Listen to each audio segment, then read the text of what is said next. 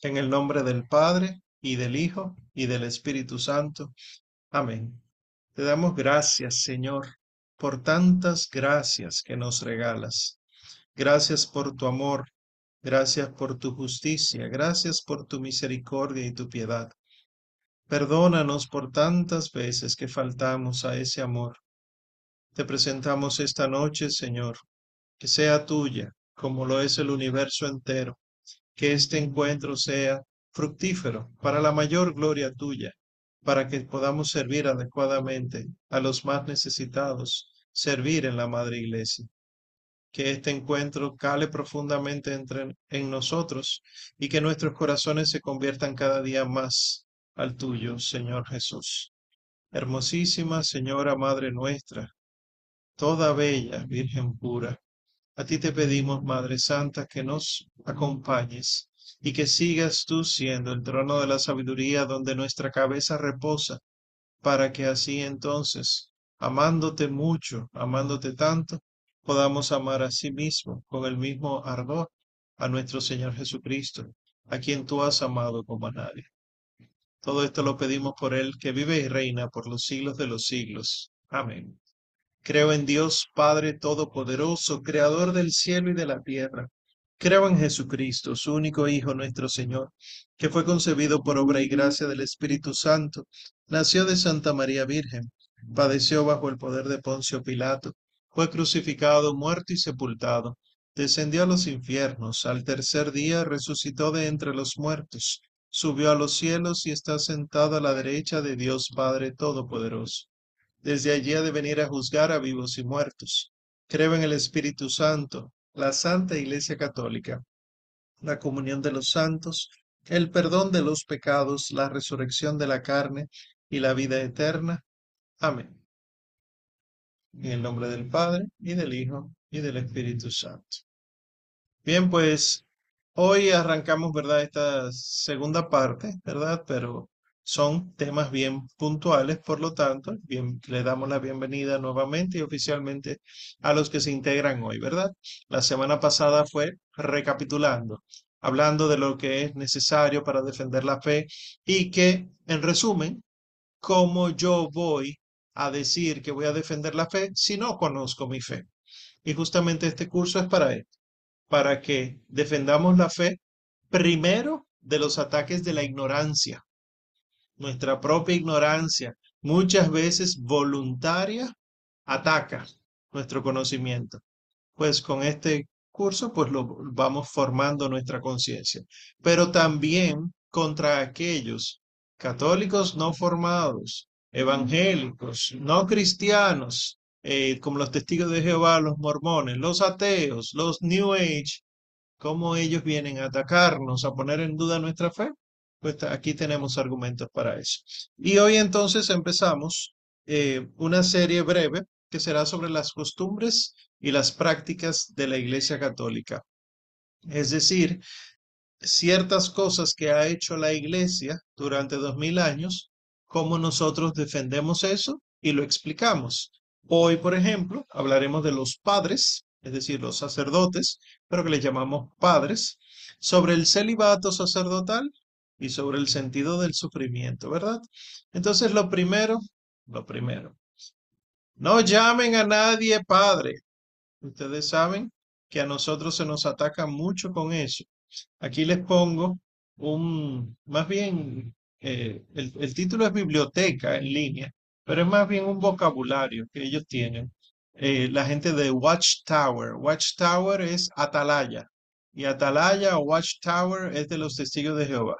Pues el argumento que tomamos de los testigos de Jehová en Internet dice, aunque católicos y anglicanos suelen emplearlo, Jesús enseñó en su día a sus discípulos, ni deis entre vosotros a nadie el título de Padre, porque uno solo es vuestro Padre el que está en los cielos. ¿Por qué han desobedecido el clero y sus seguidores este mandamiento del Señor Jesucristo?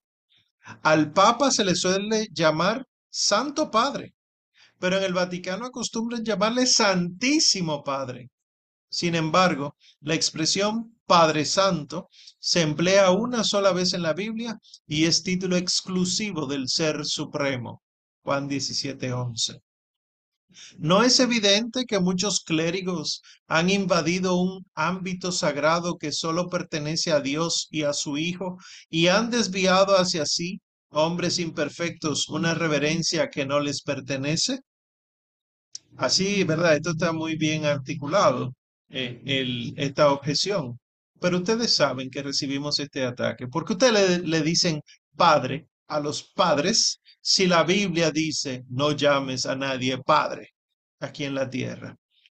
Muchos católicos lo que hacen es ignorar eso y punto. Pero hay otros que sí entran en crisis porque escuchan eso, van a la Biblia y ven que el Señor Jesús sí dice, no llamen a nadie Padre, porque uno solo es su Padre, el que está en los cielos.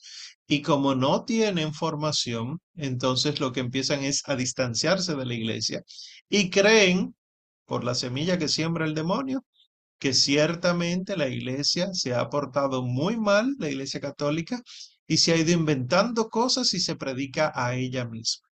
¿Qué es lo que nosotros vemos de fondo en esta objeción? ¿Cuál es el fundamento que tiene eh, este argumento equivocado, el sustrato? que reducen drásticamente los textos bíblicos a una partecita en lugar de ver el contexto y otros textos de la misma naturaleza y también interpretan lo que quieren con conceptos propios, conceptos equivocados que se basan en opiniones. ¿Cómo que? Por ejemplo, no llamen a nadie padre en la tierra. Quiere decir que a nadie se le puede decir padre. Y entonces el planeta entero está condenado. Porque si es que no se le puede decir a nadie padre, todos tenemos papás y le hemos dicho mi padre a mi papá. Y entonces, pues ahí ustedes ven como que no tiene fundamento alguno. ¿Y cómo uno resuelve esa situación? Explicando el texto. Recuerden, mis queridos, que cuando nosotros tenemos argumentos, ¿verdad? Eh, normalmente de tipo bíblico, normalmente porque recuerden que todas estas, estos eh, movimientos, estos grupos, estas sectas son solafideístas, es decir, creen, eh, solo escriturísticos también, creen que solo la escritura es la verdad total y que si no está en la Biblia, no debe hacerse, punto. Sabemos que no es así.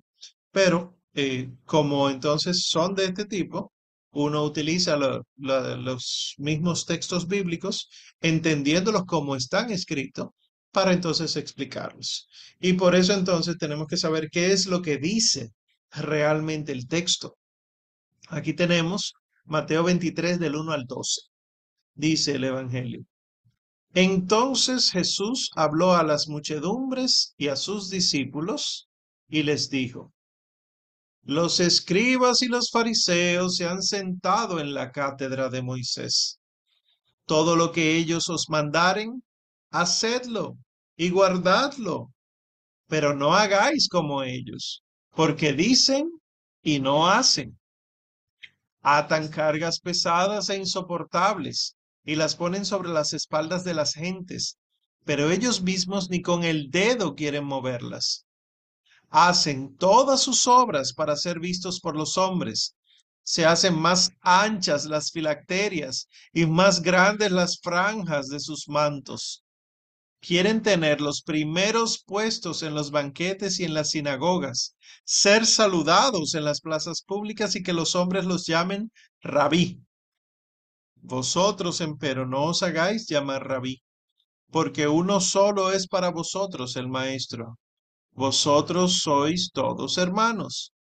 Y tampoco llaméis Padre a ninguno de vosotros sobre la tierra, porque uno solo es vuestro Padre, el del cielo. Ni os llaméis director, porque uno solo es vuestro director, Cristo. El mayor entre vosotros sea servidor de todos. Quien se elevare será bajado y quien se abajare será elevado. Ustedes esta última parte lo han, escuchado, una versión más actualizada. Quien se humille será enaltecido y quien se enaltezca será humillado. Este texto Ustedes dirán, pero esto lo hemos escuchado muchas veces. Sin embargo, miren, por ejemplo, el ejercicio básico que hay que hacer. ¿A quién le estaba hablando el Señor Jesús? Así es que empieza el texto. Y nosotros normalmente nos imaginamos un grupo amorfo de gente, mucha gente, punto. Pero aquí dice, a las muchedumbres y a sus discípulos. El Señor Jesús no estaba hablando con judíos fariseos, judíos escribas, judíos celotes, no, estaba hablando al grupo inmenso de gente que había y además a sus seguidores. Recuerden que discípulo no es lo mismo que apóstol. Apóstoles eran los doce, discípulos eran montones, ¿verdad? Pues a ellos le estaba hablando, porque es importante entender esto cuando uno va a hacer el análisis bíblico, porque entonces él lo que está dando es catequesis a los suyos.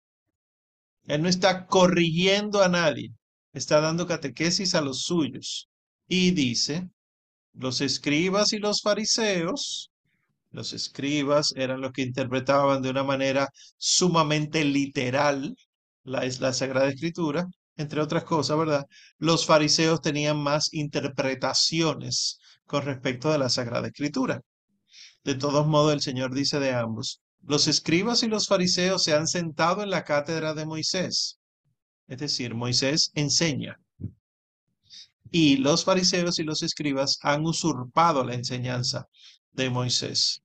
Y entonces dice, todo lo que los escribas y fariseos les manden, háganlo y guárdenlo, pero no hagan lo que ellos hacen, que porque ellos dicen y no hacen nada. Es decir, hay dos tipos de enseñanza, enseñanza verbal y la enseñanza con el ejemplo. El Señor está diciendo, cuídense de imitarlos a ellos, no lo hagan, porque ellos no están haciendo como Moisés, que creía de verdad y que su palabra y su obrar eran coherentes. Y sigue diciendo, que atan cargas pesadas e insoportables, las ponen sobre las espaldas de la gente, pero ellos mismos no la mueven con el dedo. Todas las obras las hacen para que los hombres la vean. Y hay unas palabras extrañas aquí. Se hacen más anchas las filacterias. Las filacterias eran y son, porque al día de hoy muchos judíos la utilizan, son como unas cajitas que se hace de cuero que se pone en la frente y que tiene dos tiras largas, una que cae sobre el cuello y la cabeza y la otra que se amarra a uno de los brazos, dependiendo si tú eres diestro o si eres zurdo. Y lo que tiene dentro esta cajita de cuero son extractos de la Torá, es decir, de la Sagrada Escritura, del Antiguo Testamento, el Pentateuco, porque tomaron literalmente aquello de tendrás eh, en tu cabeza la palabra del, del Señor día y noche.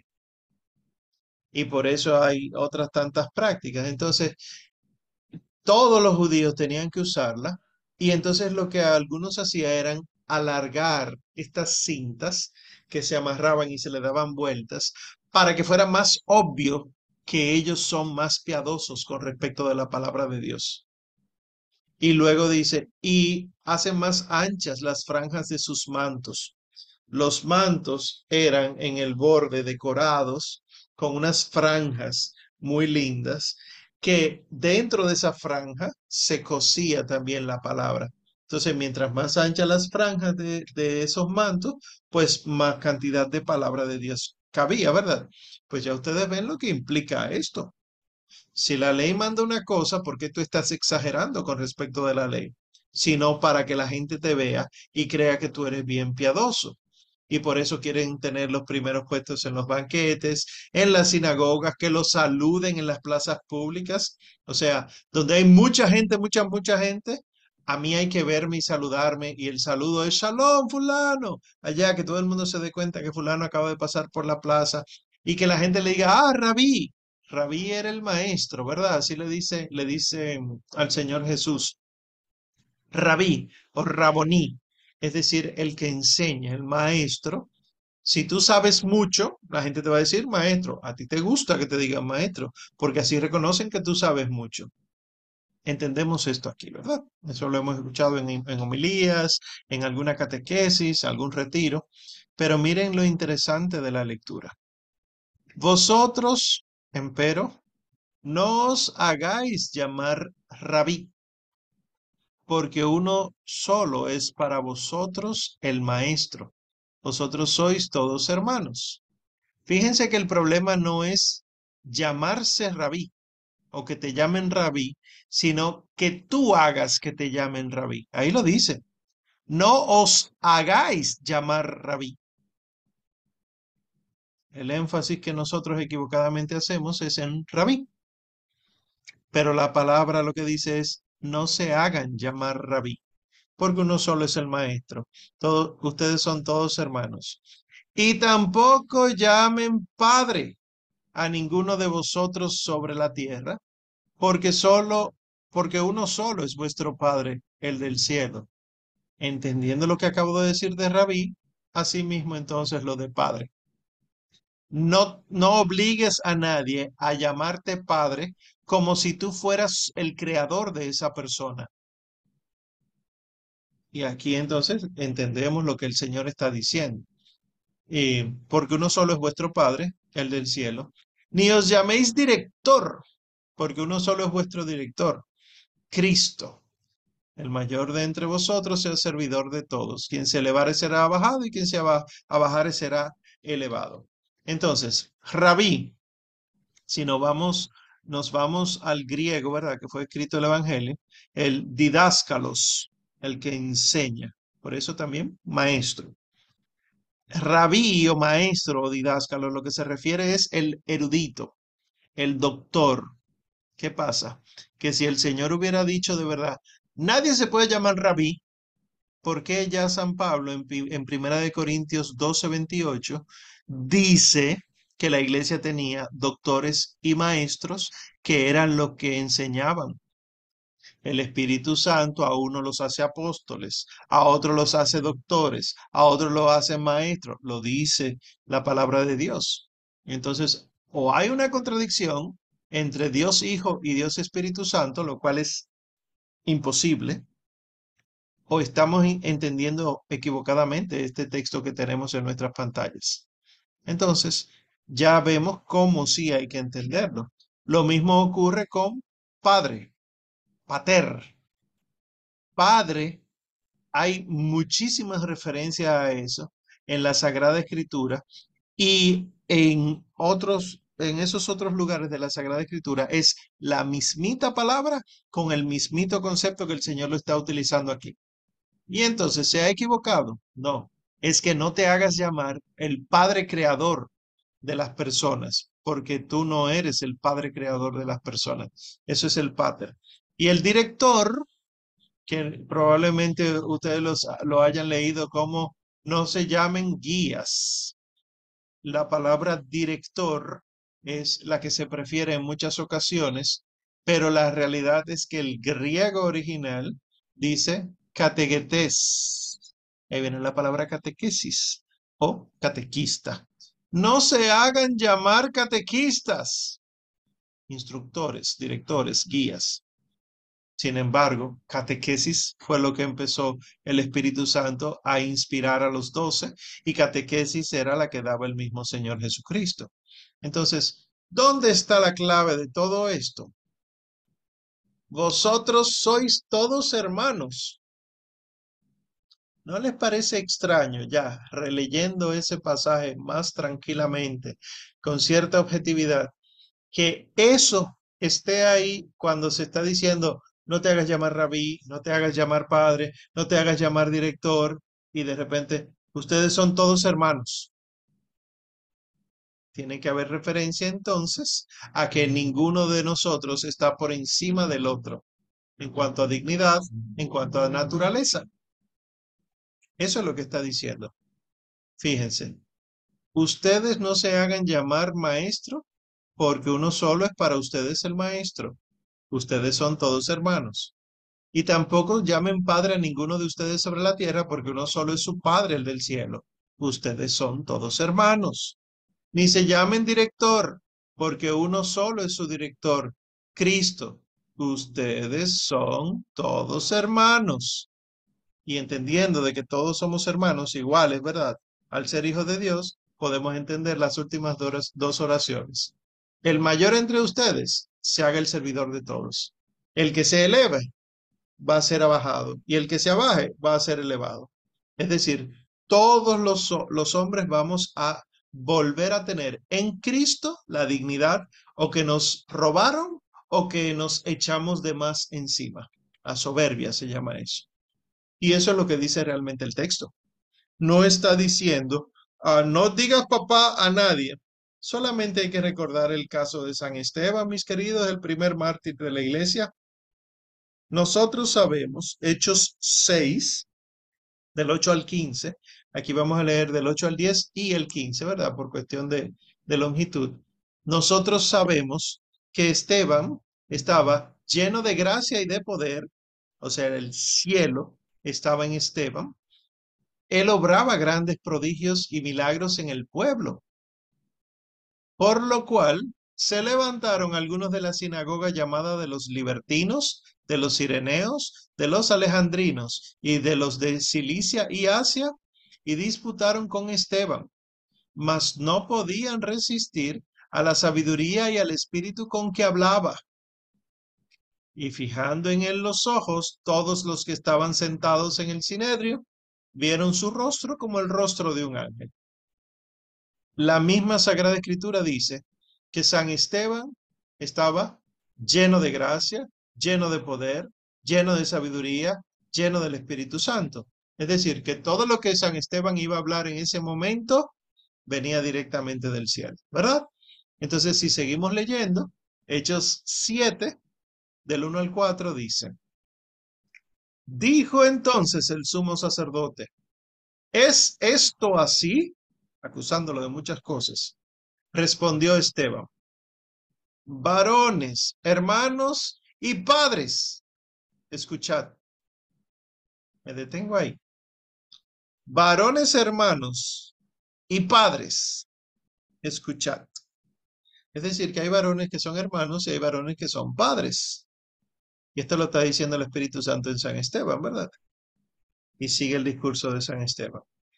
El Dios de la gloria se apareció a nuestro padre Abraham cuando moraba en Mesopotamia, antes que habitase en Aram. Y le dijo, sal de tu tierra y de tu parentela y ven a la tierra que yo te mostraré. Salió entonces de la tierra de los caldeos y habitó en Arán, y de allí, después de la muerte de su padre, lo trasladó, Dios, lo trasladó Dios a esta tierra, la cual vosotros ahora habitáis. Miren que en solamente ese primer pedacito del discurso de San Esteban hay tres referencias a Padre, primero de la comunidad, segundo del Padre en la fe y tercero del Padre del Padre en la fe. Y entonces continúa diciendo el texto. Si nos vamos a los versículos 44 y 51, ¿verdad? De Hechos 7. Nuestros padres tenían en el desierto el tabernáculo del testimonio, conforme a la orden de aquel que a Moisés mandó hacerlo según el modelo que había visto. Hombres de dura cerviz e incircuncisos de corazón y de oídos, vosotros siempre habéis resistido al Espíritu Santo, como vuestros padres así vosotros.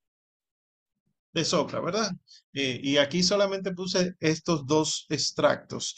Hay más en el discurso de San Esteban, hay más referencias al concepto y al término de Padre que el mismo Señor Jesucristo estaba diciendo, pero no en la manera en la que el Señor Jesucristo lo estaba diciendo.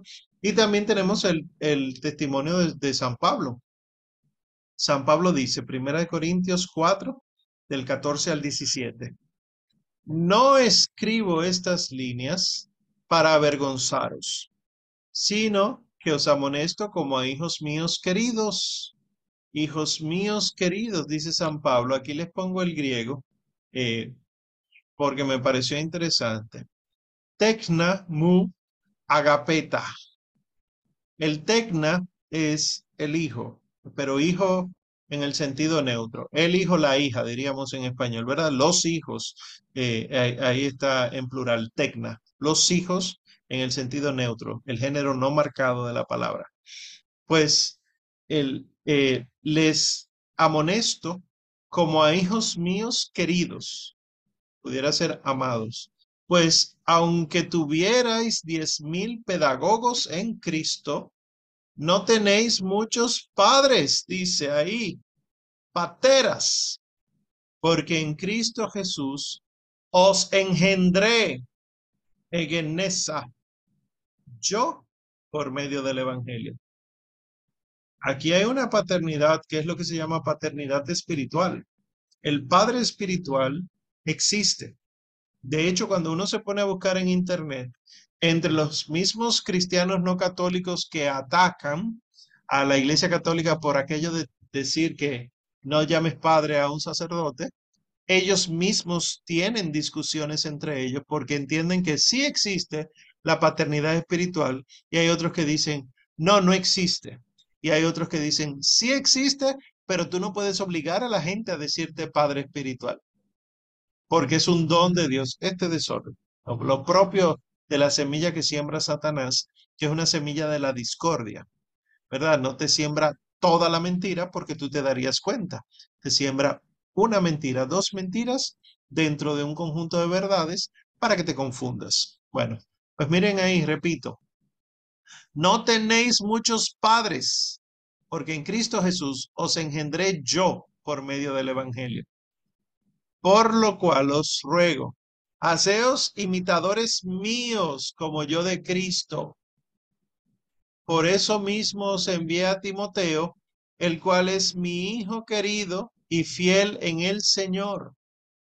Miren cómo San Pablo asume la paternidad aquí y no niega al Padre Dios, pero sí reconoce que fue él que espiritualmente los engendró. Él fue el que les dio la semilla que creció en ellos, por lo tanto, él es el Padre espiritual. Lo mismo dice la carta a Tito.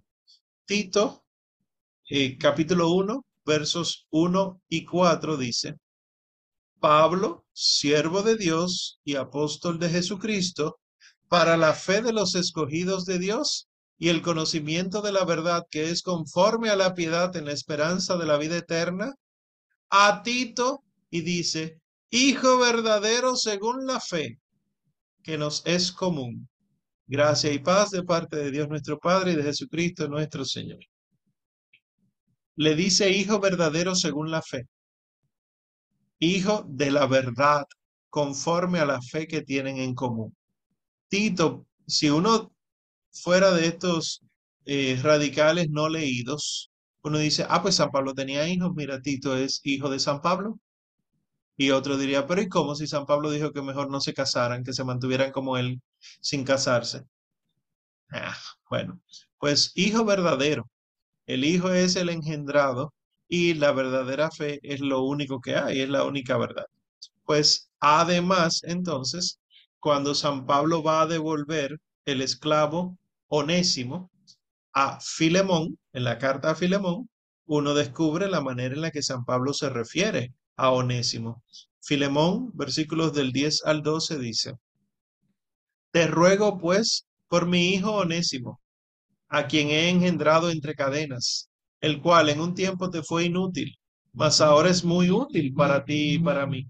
Te lo devuelvo Tú, empero, recíbelo a él como a mi propio corazón. ¿Qué está diciendo aquí San Pablo?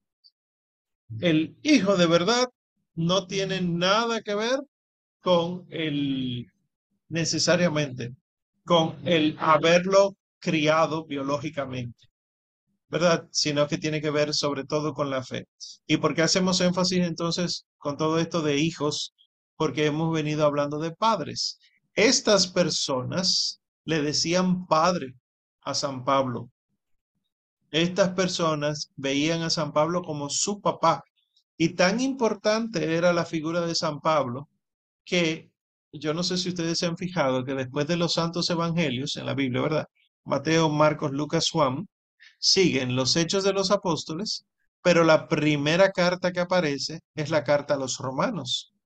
No es la carta más antigua de San Pablo, no es la primera carta que San Pablo escribe. Muy probablemente las primeras cartas fueron primera y segunda de Tesalonicenses, que, están más adelante en la Biblia. La primera que aparece es la carta a los romanos. ¿Por qué? Porque los romanos, es decir, los cristianos que vivían en Roma, los romanos no habían recibido evangelización por parte de San Pablo. Pero San Pablo era tan conocido en el mundo cristiano que los romanos le pidieron por carta a San Pablo que por favor les escribiera una carta para ellos leerla, para ellos edificarse como San Pablo lo enseñaba. Y entonces la carta a los romanos, cuando uno la pone junto a Primera y Segunda de Corintios, cuando uno la pone junto a Efesios, cuando uno la pone junto a los Gálatas, uno descubre que hay muchas cosas que a veces parecen hasta copiadas en la carta a los romanos. ¿Por qué? San Pablo lo que hizo fue toda su enseñanza, la que él estaba acostumbrada a predicar durante años, y luego dejaba alguna escrita, él las puso en la carta a los romanos, y la carta de San Pablo a los romanos es un condensado de la enseñanza paulina. Y por eso es la primera carta que aparece en el Nuevo Testamento. Y ahí entonces uno descubre cuál era la importancia de San Pablo como padre espiritual en el cristianismo. Y luego, pues, más adelante otros personajes. Lo mismo sucede con San Pedro, por ejemplo, que ya vimos eh, en su debido momento la importancia de la figura de San Pedro. Bien, entonces, para uno defender eh, la iglesia sobre el argumento de no llamas a nadie padre, solamente hay que explicar bien el texto. Punto. No hay que complicarse la existencia en ese sentido. El otro tema sobre las costumbres que tiene la iglesia es lo del celibato. La misma biblioteca en línea Watchtower y otras montones de páginas dicen básicamente lo mismo. ¿Qué es lo, la, ¿Cuál es la objeción que se hace contra el celibato? ¿Por qué que los sacerdotes no se casan? ¿Por qué los obispos no se casan? ¿Por qué la iglesia los obliga a no casarse? Básicamente dicen esto. Durante los primeros tres siglos hubo ministros casados y solteros. Luego, los que afirmaban ser cristianos se dejaron influir por una amalgama de ideas griegas e ideas bíblicas que distorsionaron el punto de vista sobre la sexualidad y el matrimonio. La creencia de que las relaciones sexuales corrompían y eran incompatibles con la santidad surgió como el motivo dominante para el ejercicio del celibato. En el siglo IV, la iglesia prohibió a los sacerdotes casados tener relaciones sexuales la noche anterior a la celebración de la Eucaristía. Y cuando entonces la iglesia decide instituir la Eucaristía todos los días, eso significó que los sacerdotes tendrían que abstenerse para siempre de tener relaciones sexuales. Más tarde entonces se prohíbe por completo que los sacerdotes contraigan matrimonio y así el celibato vino a ser obligatorio para cualquiera que deseara ser ministro eclesiástico. El que ha leído un poco sabe que esto es disparate, pero ahí está tomado de la gente de Watchtower. Por cierto, por si acaso alguien todavía tiene esa idea. Pero eso no es nada, recíbelos en tu casa, habla con ellos, son tus hermanos en la fe, creen en el mismo Cristo. Miren aquí que no. Entonces, ¿qué, ¿cuál es el sustrato de esta objeción. Otra vez, el reduccionismo bíblico, que no toma en cuenta el contexto y tiene muchos conceptos errados de la historia del celibato sacerdotal y de la disciplina del mismo. Y entonces, ¿cómo nosotros fundamentamos la respuesta? Explicando los textos bíblicos que hablan sobre el celibato, explicando la teología del celibato y la historia del desarrollo del celibato sacerdotal obligatorio como disciplina. ¿Qué es esto? Eh, para la asignación de lectura que tenemos para hoy, ¿verdad? Es justamente este tema. Lo primero que hay que saber es que el celibato no es dogma, sino disciplina. ¿Qué es dogma? Una verdad de fe que hay que creerla sí o sí. Nosotros no creemos que el celibato es indispensable para el sacerdocio. Nunca lo hemos creído. Nosotros lo que sí creemos es que el celibato adorna y ensalza el sacerdocio. Eso sí, ya lo explicaré más adelante. Por lo tanto, como es una disciplina, la iglesia puede o pudiera, voy a decir pudiera porque se malinterpreta cualquier cosa, pudiese cambiar esa disciplina. La realidad es que no la va a cambiar porque durante siglos, ya veremos, eh, se optó porque es mejor el celibato y luego entonces ya el, tema fue zanjado definitivamente eh, con Juan Pablo II eh, con respecto a la ordenación de mujeres y lo del celibato, aunque el Papa Francisco, el Santo Padre, ha tocado nuevamente el tema en aquel medio infame sínodo de la Amazonía del 2019, ¿verdad? Entonces, ¿qué nosotros tenemos que saber sobre el celibato sacerdotal o el celibato en general? Primero, mis queridos, lo que tenemos que tener claro es que el celibato no es popular. Es decir, los ataques que nosotros recibimos como católicos con respecto del celibato, no los recibimos solo de cristianos no católicos, evangélicos, de bautistas, de adventistas. Lo recibimos de mucha gente del mundo. Se nos acusa de lo que sea porque el sacerdote se le prohíbe casarse. ¿Y cuál es el problema? Que el mundo no quiere saber de la castidad. Y esto debe ser un termómetro, un indicador. Lo digo porque uno lamentablemente escucha a gente católica decir, si los padres se casaran, habría más misas. Si dejaran que los padres se casaran, serían más responsables, etcétera. Y no se dan cuenta de que el demonio no quiere el celibato. El demonio no quiere la castidad.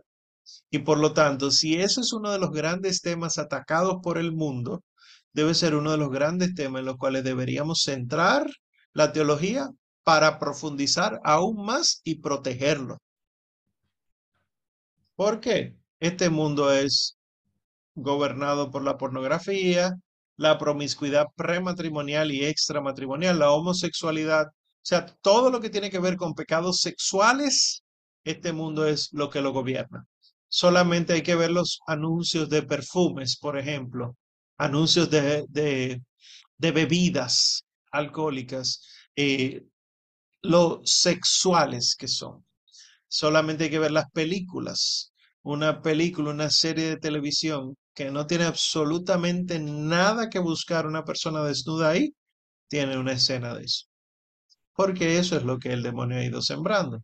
Entonces, el mundo se opone abiertamente al celibato, sobre todo al celibato del consagrado. ¿Por qué? Y aquí es donde nosotros tenemos que centrar la atención. El celibato es el signo presente de la vida futura. Ustedes y yo rezamos que creemos en la, en la vida del mundo futuro. Y el Señor, cuando le llevaron el caso de una mujer que se había casado y se murió del esposo, entonces el hermano contrae matrimonio con ella y se muere, y así sucesivamente, ella se casa con varios hermanos. Cuando ella muere, ¿de quién es ella mujer en el cielo? El Señor los corrige y les dice, ustedes son necios, porque en el cielo ni nos casamos ni nos entregamos, o sea, no se entrega la carne en el matrimonio, sino que vamos a ser como los ángeles del cielo. Ese es Mateo 22, 30. Pueden buscarlo. Si en el cielo no vamos, no nos vamos a entregar en matrimonio, no nos vamos a entregar la carne uno a otro como lo hacen los esposos aquí en la tierra, o debería ser solo los esposos, ¿verdad? Lamentablemente el mundo va como va. Si no va a ser así, ese es el mundo futuro, yo me convierto en signo de eso aquí y me van a acabar. Porque el demonio no quiere saber de ese plan. Y curiosamente, se recibe mucho ataque ahí, en el matrimonio y la familia. Y lo segundo entonces que hay que tomar en cuenta al defender el celibato es que el celibato no es una imposición. La iglesia no obliga al sacerdote a no casarse. Oigan bien lo que voy a decir. Porque uno de los disparates más grandes, yo no sé si alguno recordará, al padre Alberto Coutier, un sacerdote muy católico de origen cubano que residía en Estados Unidos, que daba unas charlas y unas conferencias fantásticas sobre la fe católica. Conoció a una mujer, se acostó con ella, tuvo hijos. Cuando entonces se hace público ese pecado de él, él decide justificar ese pecado. Justifica ese pecado, se va con los episcopales, creo que fue, sino con los anglicanos, y luego entonces empieza a ser el sacerdote más sacerdote de esa denominación, defendiendo el matrimonio de los curas. Que el católico que no se formó, ¿qué decía? Pero es verdad, deberían dejar que los sacerdotes se casen, porque cómo es posible, no es natural, etcétera. A ningún seminarista se le oculta durante 10 años la verdad de que él está entregando su vida al Señor en el celibato. El seminarista no es al final de los estudios que descubre, ay, pero a mí no me van a dejar casarme. Al seminarista no lo ordenan presbítero con una pistola en la cabeza. El seminarista, durante, y voy a hablar en este país, cuatro años de filosofía, cuatro años de teología, un año de experiencia pastoral y, si así lo desea el obispo, un año más de diaconado, sabe perfectamente que el celibato es una opción en su vida. Si usted no quiere cumplir con el celibato, pues sencillamente no puede optar por el sacerdocio. Eso es lo que quiero decir con que no es una imposición. A nadie se le obliga a aceptar el celibato. Pero hay que saber que primero es una decisión, pero antes de eso ser una decisión, anterior a eso es un don de Dios. Dios da el valor hacia el celibato, la virtud del celibato. Dios lo da. El Señor Jesucristo, y ustedes lo han escuchado muchas veces esto, dice que hay quienes se hacen eunucos por el reino de los cielos. Entonces es un don de Dios para el mundo, para que el mundo se convierta. Y el candidato al sacerdocio lo acepta libremente. Y así entonces, con la voluntad de Dios, encontrándose con la voluntad del hombre, el hombre consagrado se muestra al mundo con su celibato como un signo del reino de los cielos y así también, además de ser signo, le resulta mucho más fácil servir a Dios en la iglesia, que es lo que dice Primera de Corintios 7 del 32 al 35. A Dios le agrada esta consagración porque esta consagración, es decir, cuando un hombre, igual cuando la mujer consagrada, ¿verdad? Entrega su vida entera a Cristo, está guardándose para la vida futura. Cuando es el sacerdote que lo hace, ¿verdad? El presbítero y el, y el obispo que lo hace, él es signo de Cristo que se guarda íntegro para su única esposa, que es la iglesia. Si ustedes se fijan, nuestro Señor Jesucristo no tuvo esposa. Nuestro Señor Jesucristo tiene una esposa que está esperando por ella definitivamente al final de los tiempos, cuando todos nosotros embelleciendo perfectamente la iglesia con nuestras oraciones y nuestras obras, con ese lino blanco y resplandeciente, nos desposemos definitiva y para siempre eh, con el Señor Jesucristo. Él es el novio y nosotros somos la novia, la esposa, ¿verdad? Y por lo tanto, el celibato no se opone al matrimonio, sino explica el matrimonio. Oigan esto, que mucha gente pone orden sacerdotal y matrimonio como opuestos. Y no.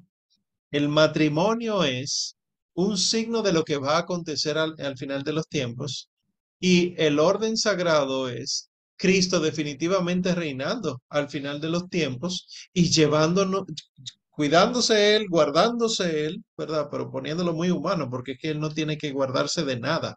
Él no conoce el pecado, pero guardándose el marido para la unión definitiva con la esposa en el reino de los cielos. Esas dos cosas, si la entendemos, podemos explicar el celibato. Esa es la teología del celibato. Yo no necesito que, que haya un versículo bíblico que diga, eh, no se casen. Ya, ahí voy a fundamentar todo. Que sí que lo hay. Pero cuando uno se da cuenta de que los sacerdotes que son, que viven su, su celibato, que viven su castidad como la manda la iglesia la manda Dios, cuando los sacerdotes que viven así son signo de lo que va a ocurrir en el más allá, yo amo a mi sacerdote, yo respeto a mi sacerdote, yo oro por mi sacerdote, porque lo que yo estoy viendo ahí es Cristo esperando por mí, que soy la iglesia. Entonces, les decía, sí hay citas bíblicas, les pondré solo dos. La que mencionamos de Mateo 19, del versículo 8 al 12, aquí leeremos el 8 y del 10 al 12, que dice, a propósito de, que si van a ser la mujer de, cuál de los hermanos. ¿Y por qué entonces le preguntaron al Señor, ¿por qué Moisés permitió el acta de divorcio o de repudio? Y el Señor le responde, a causa de la dureza de sus corazones les permitió Moisés repudiar a sus mujeres. Pero al principio no fue así. Dijéronle sus discípulos, si tal es la condición del hombre con la mujer, no conviene casarse. Pero él les respondió, no todos pueden comprender esta palabra, sino solamente aquellos a quienes es dado, porque hay eunucos que nacieron así del seno materno, hay eunucos hechos por los hombres, y hay eunucos que se hicieron tales a sí mismos por el reino de los cielos. Eunuco es el castrado que no tiene relaciones sexuales, ¿verdad? Eh, por cualquier razón, ¿verdad? El Señor menciona ahí tres casos. Hay quien no tiene relaciones sexuales porque se ha dedicado al reino de los cielos. Esto lo dice el Señor.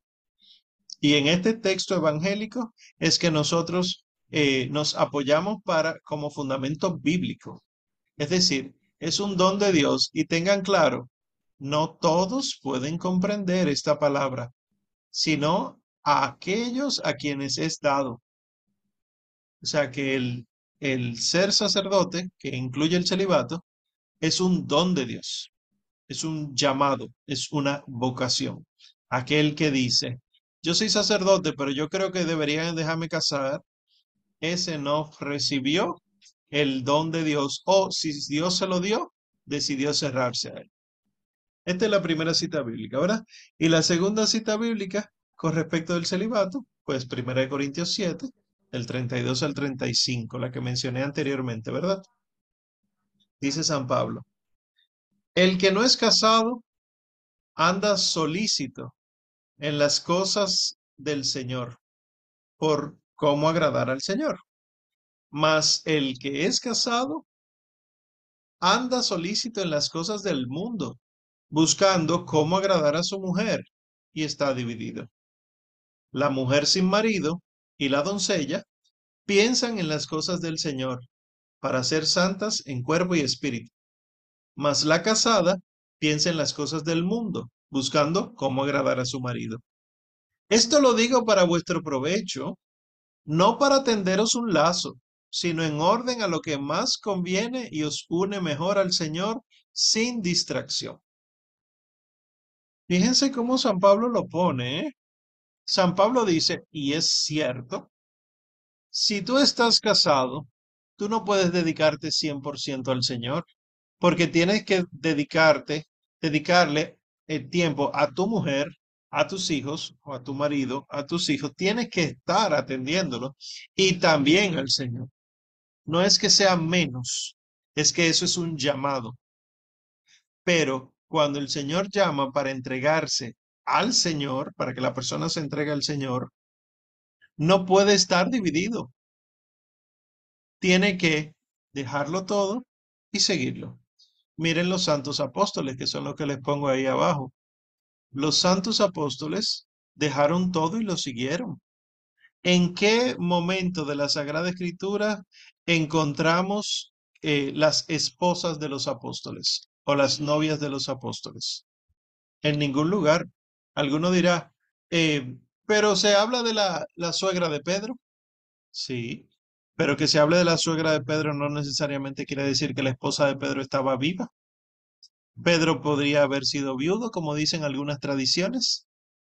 De hecho, algunas tradiciones dicen que sí, que San Pedro enviudó después de haber tenido una hija y que la hija de Pedro es santa. Pueden buscarla en internet, la hija de San Pedro. Eh, pero lo, con respecto al tema que estamos hablando, si ustedes se fijan, no se habla de las mujeres de los apóstoles. Entonces, si la tenían, renunciaron a ellas. En ningún momento se mencionan. Y se supone que son una sola carne, según la misma teología bíblica. Por lo cual, no es lógico que la misma Biblia omita a estas mujeres a propósito. Y eh, claro, estos textos lo que nos permiten es ver que el celibato es un don de Dios y una ayuda para servir a Dios. Entonces, y todas las objeciones que escuchamos, por ejemplo, no casarse va en contra de la naturaleza. Sin embargo, mis queridos, se lo digo, eh, me ha tocado leer muchas cosas, pero tuve una experiencia eh, muy particular. Una vez yo entré al seminario, pues se oponía mucha gente a que yo entrara al seminario y en un momento salí eh, del seminario por razones de salud y demás. Y en ese momento entonces quienes se oponían de mi familia decidieron hacer las diligencias para yo buscar un trabajo. Ellos hicieron las diligencias de ellos y bueno, pues termina alguien llamándome a mi celular, me cita para una empresa farmacéutica muy grande, internacional, aquí, y me dicen que vaya con mi currículum y no, no valió un no, tuve que ir con mi currículum allá el encargado estaba impresionado por el currículum, no sé qué cosa, ofreció precio, dijo de todo, era impresionante. O sea, cuando eh, así de la nada te buscan a ti, te llaman a ti, te dicen, sí, te necesito, tú vas a viajar eh, a todas partes del mundo, tú vas a ser mi representante en, en, el Caribe, eh, tú vas a recibir un sueldo de tres cifras, pero no te preocupes perdón, de tres, de seis cifras, pero no te preocupes que eso va a aumentar eh, en cuestión de meses, o sea, imagínense, siete cifras ya. Yo lo único que necesito es que tú estés dispuesto a irte a Alemania, a, irte a Estados Unidos cuando yo te lo diga, para dar charlas, etcétera. Fantástico. Pero el llamado que hace el Señor es el llamado que hace el Señor, ¿verdad? Eh, y yo le dije a esa persona que, que no, que, que fantástico, pero que no. Eh, ¿Verdad? En resumen, que no. Y esa persona, ese señor, se, se recuesta en su asiento y dice, respira profundo y dice, yo soy hermético. Hermético, mis queridos, esto es un paréntesis. Hermético es eh, de la filosofía griega de Hermes Trimegisto. No es hermético cerrado, sino de eh, Hermes Trimegisto, unas ideas gnósticas, etcétera. Yo no sabía que yo tenía un gnóstico delante de mí, eh, pero ustedes saben que eso es una herejía. En fin, lo que él me decía era, yo soy hermético y yo quiero que tú sepas que a nosotros nos cuesta muchos años y mucho tiempo y muy pocos lo alcanzan la renuncia a las cosas de la carne. Para nosotros, los hombres eh, que más cerca están de las, de las ideas, de lo ideal, son aquellos que han renunciado a los placeres de la carne y tú has llegado a eso. Herejía, ¿verdad? Pero cuando uno se toca, se pone a leer, ¿verdad? Le toca leer muchas cosas, uno descubre que donde quiera que ha habido una insinuación de religión, no estoy hablando de la verdadera religión, que es la Iglesia Católica, es la verdad revelada. Estoy diciendo insinuación de religión, eh, los musulmanes, los maometanos, ¿verdad? El judaísmo, eh, todas las manifestaciones en el oriente eh, lejano, las manifestaciones extrañas que hubo aquí en América, etcétera. En todas estas cuasi religiones, pseudo religiones, cuando un hombre una mujer está acercándose a lo que esa cuasi religión entiende que es la perfección, renuncia a la carne primero. Nosotros tenemos la bendita gracia de que el Señor nos da el don de renunciar y nos llama libremente a aceptarlo. Otros lo ven como un esfuerzo puramente humano, ¿verdad? Un pelagianismo. ¿Por qué les cuento esto? Porque si no casarse es antinatural, ¿cómo es posible que cuando uno va alcanzando cierto grado de perfección en la vida humana, aunque no crea en el más allá, aunque crea en el solo aquí, uno va buscando cierto grado de perfección, la persona va renunciando a lo carnal. La persona va desapegándose a los, a los placeres temporales. Entonces, cuando la gente dice que lo natural es casarse, lo natural es las relaciones sexuales, la persona, esa persona que dice eso, todavía no ha entendido lo que es la persona humana. La persona humana es más que eso. No ha habido nadie más humano que el mismo Dios hecho hombre, que es nuestro Señor Jesucristo, quien no se casó ni tuvo relaciones sexuales. No ha habido nadie tan perfectamente humano como la llena de gracia, mujer toda de Dios, que no conoció varón alguno. Entonces, eh, tengan tengamos cuidado cuando alguien nos dice, no, pero lo, natural es casarse, lo natural es tener una pareja. No, una cosa es que ese sea el impulso habitual y otra cosa es que sea natural, ¿verdad? Recuerden que el mismo San Pablo nos dice, aspiren a los carismas mayores. Y el carisma mayor al que nos llama es al amor. Pero el amor, dice la Biblia, caridad, que la palabra en griego es agape, porque el amor agape es el amor abnegado, el amor que renuncia a sí mismo para el bien del amado, así sea muriendo por el amado. A diferencia del amor eros. El amor eros es el amor del toque. El yo necesito que me soben, yo necesito que me besen para sentirme amado. Que el ser humano sí necesita esas cosas, pero no para siempre. Uno va renunciando a esas cosas para ser un verdadero amor, amor agape. El mundo, estoy citando aquí o intentando citar a Benedicto XVI en Deus Caritas Est, la primera encíclica que le escribió. El mundo ha prostituido el amor y el amor viene a ser todo toque, todo roce, todo placer.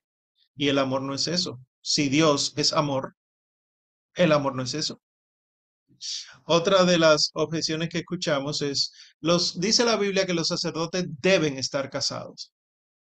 Y cuando uno se va, ellos normalmente están citando a Tito, la carta de, San, a San Tito, capítulo 1, versículo 6. Tito 1, 6, cuando la Sagrada Escritura dice ahí, si hay quien sea irreprochable, que sea marido de una sola mujer o que sea casado una sola vez, en ningún momento San Pablo le está diciendo a Santito que tiene que estar casado. San Pablo está hablando al obispo Santito para que ordene presbíteros y también obispos, y ahí a ellos le dice, si, eh, si va a ser el, alguien que, que encuentran como irreprochable, que se ha casado una sola vez. Es decir, estamos hablando en un territorio pagano. Recuérdense que todo esto era Grecia gobernada por los romanos, ¿verdad? Y aquí había el concepto de segundas nupcias, terceras, cuartas nupcias, y además la poligamia. Y San Pablo decía, no, señor, no puede ser casado una sola vez. Si, si San Pablo verdaderamente mandaba a que se casaran, porque él dijo en otro momento, yo prefiero que se queden como yo sin casarse es un San Pablo esquizofrénico entonces, ¿verdad? No le falten el respeto a los santos. Otro de los argumentos es, y esto uno lo escucha mucho de la prensa amarillista y también de la naranjista y de la rojista, de toda la prensa. El celibato sacerdotal es la causa de las montones de desviaciones sexuales que se ven en el mundo, como la pederastia y la homosexualidad. Hay tantos curas pederastas porque son célibes. Hay tanta homosexualidad porque los sacerdotes son célibes. Y bueno, ya pudiéramos nosotros vaciar aquí en esta pantalla los, las estadísticas que hay por montones de cómo el, el índice de pederastia en los sacerdotes católicos está por el suelo en comparación con lo de los protestantes. Los pastores protestantes eh, abusan sexualmente más, en mayor cantidad, de niños que los mismos sacerdotes católicos. Me parece que leí una noticia que en solo 20 años, 700 pastores adventistas de Estados Unidos fueron acusados de pederastas, con pruebas, en 20 años.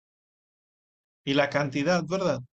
Y más que eso, dicen las estadísticas, más que los pastores protestantes, los médicos pediatras y sobre todo los familiares de los niños abusados son los pederastas. Cuando uno va a una consulta, lamentablemente los médicos aquí presentes lo saben, porque habrá tenido alguna experiencia como me tocó a mí de ver casos de niños abusados sexualmente, niña abusada, un sangrado transvaginal, una niña de cuatro años. Eh, cuando uno averigua, mi abuelo, mi papá, mi tío, no dicen el sacerdote. Entonces, si esto es así, ¿por qué es que se acusa al sacerdocio? Ah, bueno, porque es que eh, hace más ruido un árbol que se cae en el bosque que todo un bosque creciendo en silencio. Eh, hace más ruido el avión que se cae, el escándalo del avión que se cayó, pero nadie toma en cuenta todos los otros que no se cayeron hoy. Eh, al árbol que da fruto es que se le tiran las piedras, ¿verdad? Es que justamente el demonio ataca a la iglesia. Insisto en lo que decía al principio, el celibato es fundamental como signo del reino. Y entonces, asimismo, el tema de la homosexualidad. Ah, es por ser célibes que los sacerdotes entonces tienden a la homosexualidad. No, señor. Si fuera eso así, entonces, ¿cuántos casos de hombres y mujeres célibes por cualquier razón, casados, deciden no tener relaciones sexuales por un tiempo ¿por qué no se convierten en homosexuales? La razón por la que hay sacerdotes homosexuales es porque los admiten homosexuales en el seminario. Punto. No es por el celibato. Y, oh sorpresa, y esto no le va a gustar al mundo, probablemente ahora va a parpadear la luz o se va a dañar la grabación de esta clase. Lo que sí se ha asociado es que la homosexualidad aumenta los abusos sexuales en niños, es decir, la pederastia, y que la pederastia aumenta la homosexualidad. Eso sí, está, sí se ha demostrado. No tiene que ver nada con el celibato. Y por último, los sacerdotes, los, perdón, los apóstoles estaban casados, lo dice San Pablo. Y San Pablo en 1 Corintios 9:5 dice, es cierto. Él pregunta, no tenemos derecho de llevar con nosotros una mujer, hermana, como los demás apóstoles y los hermanos del Señor y Cefas. Que alguno dice, tú ves que ellos tenían mujeres, esposas. Y cuando uno se pone a ver el griego original, que dice Adelfengunaika, no dice una mujer, una esposa. Lo que dice es una mujer hermana o una hermana mujer. ¿Qué es esto. No son mujeres casadas con los apóstoles, porque ya dijimos que los apóstoles habían abandonado toda su familia. Y entonces, ¿qué es lo que pasa acá? Y además el mismo San Pablo practica y recomienda el celibato. Estas mujeres, y eso se ha comprobado a lo largo de los escritos de los padres de la iglesia, eran mujeres piadosas que acompañaban a los apóstoles y les asistían con sus bienes como ellas lo hicieron con el mismo Señor Jesucristo. Eso está en Lucas 8 del 1 al 3. Hay mujeres, y ustedes lo han visto, por ejemplo, con obispos, ustedes lo han visto con presbíteros ya mayores, hay mujeres que van renunciando poco a poco a su vida con tal de estar siempre ayudando al Padre o a Monseñor. Estas son las mujeres hermanas, las adelfenguinaica. Y esto eh, no dice que estaban casados. Hay que entender muy bien el matrimonio en la Sagrada Escritura, en la Sagrada Escritura para uno poder empezar a argumentar con gente que ni siquiera quiere razonar estas enseñanzas teológicas. Y por último, entonces, el sufrimiento. La objeción habitual es, los católicos son personas que predican a un Jesús muerto, uno que no vive, que se quedó en la cruz o en el sepulcro. Miren, como siempre andan con un crucifijo. La cruz está vacía, Jesús venció la muerte. ¿Cómo es que andan siempre con un signo de muerte arriba? Es la resurrección de Jesús la que nos obtuvo la victoria. Es la entrada al cielo. Hablan demasiado de sufrir, de morir, de ayuno, de penitencia. Ya Jesús hizo todo eso por nosotros, pero los católicos siguen creyendo en eso y hasta en sus Eucaristías se encargan de volver a matar a Jesús. Es la religión de la condena, de la tristeza, de la muerte. Por eso es que hacen que otros no quieran salvarse. Este suele ser el argumento. Y este argumento, lamentablemente, lo he escuchado yo en Pascuas juveniles católicas, lo he escuchado yo entre hermanos católicos eh, de movimientos de este país, de la Iglesia Católica, ¿verdad? Que dicen, no, no, yo le quité el, a Jesús de mi crucifijo y ando con la cruz vacía porque Jesús resucitó. Disparate grandísimo, ¿verdad? Eh, esto es enteramente eh, protestante, pero protestante ni siquiera de la protesta histórica, es decir, de los luteranos, y de los calvinistas, no, para nada. Esto es protestante de los nuevos movimientos protestantes a partir del pentecostalismo. Estamos hablando de, de finales de 1800, principios de 1900, ¿verdad? 1901, cuando surgen los pentecostales. A partir de ahí que empiezan a inventarse eso. Entonces, ¿qué tiene de fondo esta objeción? El rechazo del sufrimiento. Nadie quiere sufrir, por lo tanto, Cristo no nos va a llamar por el camino del sufrimiento para redimirnos. Y obviamente la lectura incorrecta de algunos textos bíblicos que son fundamentales para entender que el sufrimiento es parte del camino de salvación. ¿Cómo entonces nosotros fundamentamos la respuesta a estas objeciones? Explicando el misterio de la iniquidad, el sentido del sufrimiento y de la persecución, la gloria del martirio y los textos bíblicos pertinentes para, ¿verdad?, aclarar una que otra cosita al hermanito que diga que no, que eso no está en la Biblia. Pues el Mysterium Iniquitatis. ¿Qué es esto? Miren, el Evangelio de la Prosperidad, que es lo que predica la mayoría de las sectas cristianas no católicas, es absurdo este Evangelio de la Prosperidad. ¿Por qué? Parte de la idea de que Dios no quiere que ningún cristiano padezca, se enferme, sea pobre, sufra físicamente, Reza tal oración y el Señor te va a ir liberando de tal cosa. Tiene, y, lo, y tristemente lo han metido en la Iglesia Católica. Conozco sacerdotes que hacen las misas de prosperidad. Siete misas de prosperidad, tú vienes siete misas y vamos a pedir oración por ti para que el Señor empiece a mandarte bienestar económico en tu vida. Y la gente se lo cree. Nosotros no creemos en eso. Solamente hay que ver la vida del Señor Jesucristo. La vida de nuestro Señor Jesucristo es suficiente para reconocer que Dios sí quiere y permite el sufrimiento de las personas como camino de redención, como un camino de renuncia, de abnegación. Por ejemplo, las bienaventuranzas. Ya habíamos hablado que las bienaventuranzas son el programa que el Señor iba a ir viviendo él y predicando y si ustedes se fijan, ninguna de las bienaventuranzas es de prosperidad según el mundo. prosperidad espiritual, sí. Pero bienaventurados los perseguidos, los que lloran, los que sufren, los que tienen hambre, los que cuando los calumnian.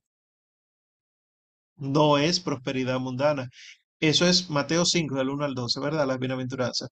Y segundo, Primera de Corintios 1, 23. San Pablo dice, nosotros predicamos a Cristo y a este crucificado que es escándalo para los judíos, necedad para los gentiles, pero para nosotros sabiduría de Dios, ¿verdad? Ustedes han escuchado eso. Les recuerdo que San Pablo no conoció a Cristo crucificado. Les recuerdo que el texto del martirio de San Esteban en el capítulo 6 y 7 de los Hechos de los Apóstoles, eh, cuando eh, San Esteban es martirizado en el capítulo 7, ahí es que aparece por vez primera San Pablo que San Lucas pone y eh, tiraban las túnicas a los pies de un joven llamado Saulo. Un joven. Cuando San Esteban fue martirizado, Saulo era un jovencito. Entonces, cuando el Señor se le aparece a Saulo, Saulo, Saulo, ¿por qué me persigues? Es el Señor resucitado. ¿Cómo es que San Pablo entonces predica un Cristo crucificado y no un Cristo resucitado? Porque San Pablo entonces pudiera decir como muchos de estos movimientos, no, no, no, Cristo resucitó, nosotros no creemos en crucifijo ni nada de eso, y no es verdad. San Pablo dice, Primera de Corintios 1:23, nosotros predicamos a Cristo y a este crucificado. Es decir, que nosotros desde el siglo I predicamos a Cristo crucificado. Y para más, solo habría que leer los discursos de, de San Pedro en los Hechos de los Apóstoles. San Pedro, cuando da los anuncios carismáticos, dice que el Señor Jesús, disculpen el, el ruido, que el Señor Jesús, al que ustedes crucificaron, el Señor Jesús que ustedes crucificaron, eso es lo que predica San Pedro. Entonces, nosotros sí creemos que el Señor Dios educa a través del sufrimiento. Les pongo dos textos bíblicos solamente, solo dos, pero la Biblia está llena de eso. Dos, Hebreos 12 del 5 al 6. Hijo mío, no tengas en poco la corrección del Señor, ni caigas de ánimo cuando eres reprendido por él, porque el Señor corrige a quien ama y a todo el que recibe por hijo le azota. Ay, no hay que tachar eso de la Biblia, ¿cómo que azotar? Y les pongo ahí en, griego, por si acaso no se fijaron, eh, no tengas en poco la corrección, corrección, el, azote, es paideias. De ahí viene pedagogía. Es la enseñanza, la corrección.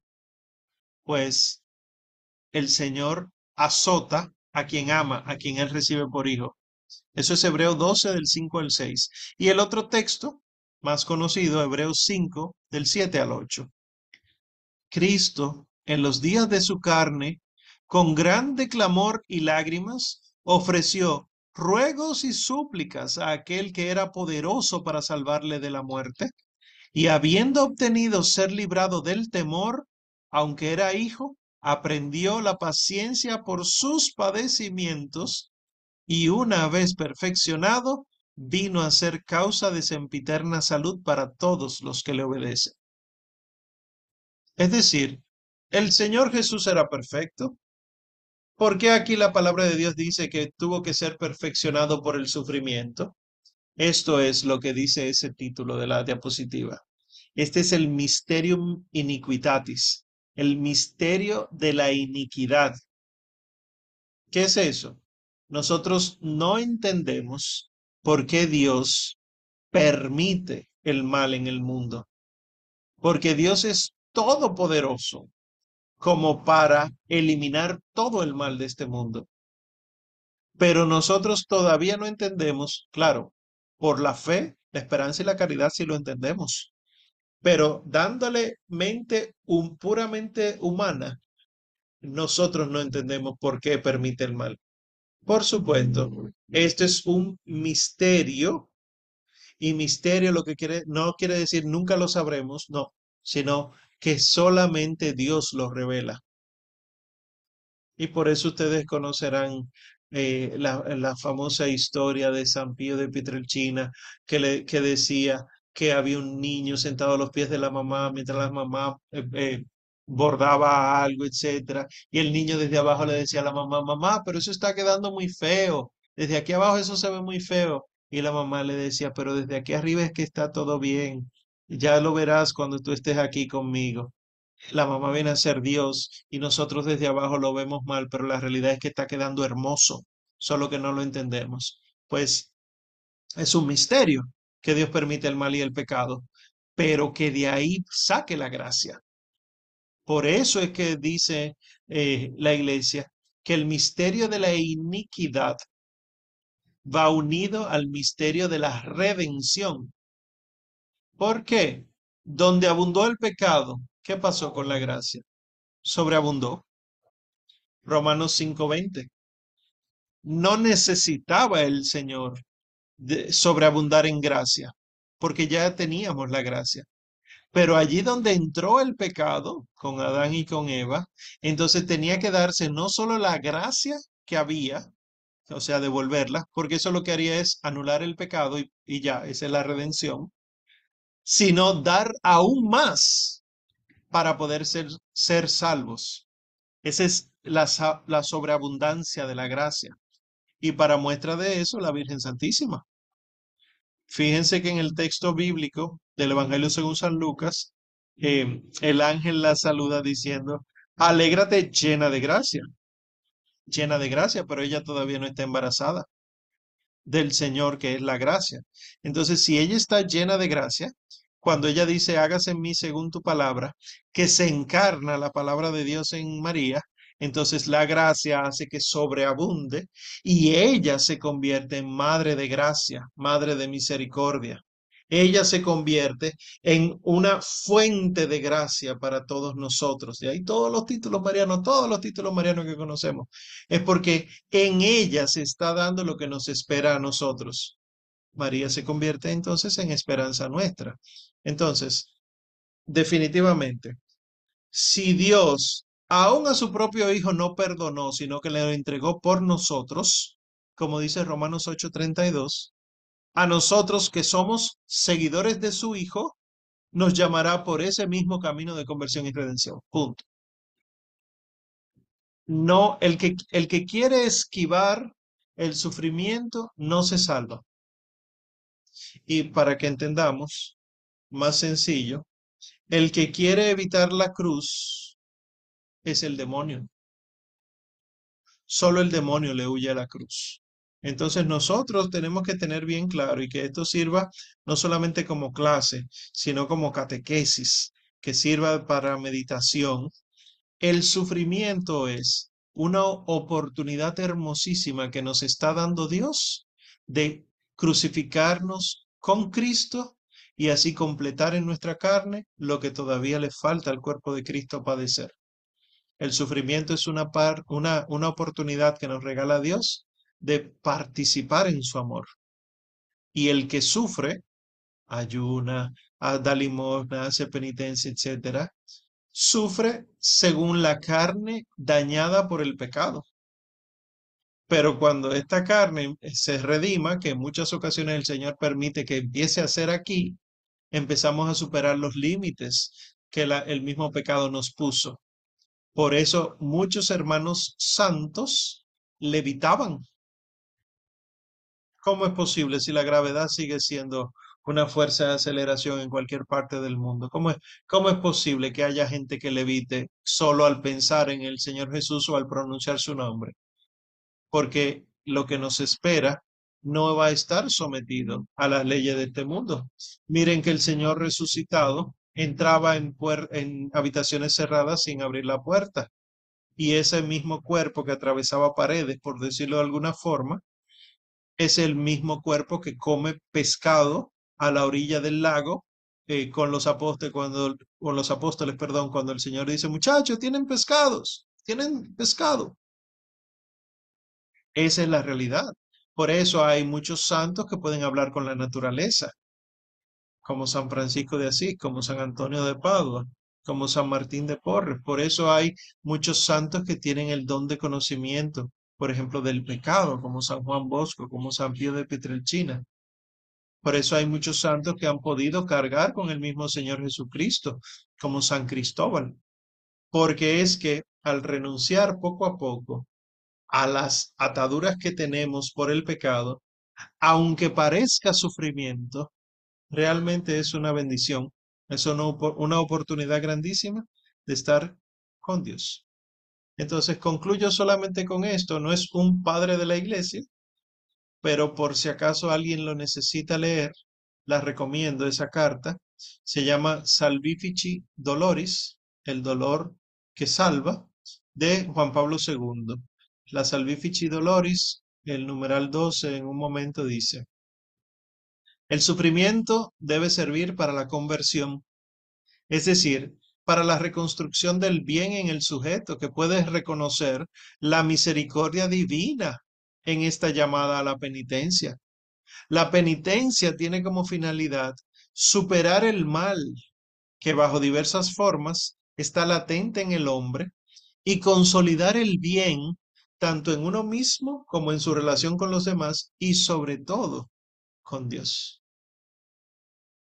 Dejémoslo ahí y vamos a dar paso entonces a sus preguntas, sus inquietudes o si tienen algún, algún comentario de la lectura asignada para el día de hoy, este es el momento.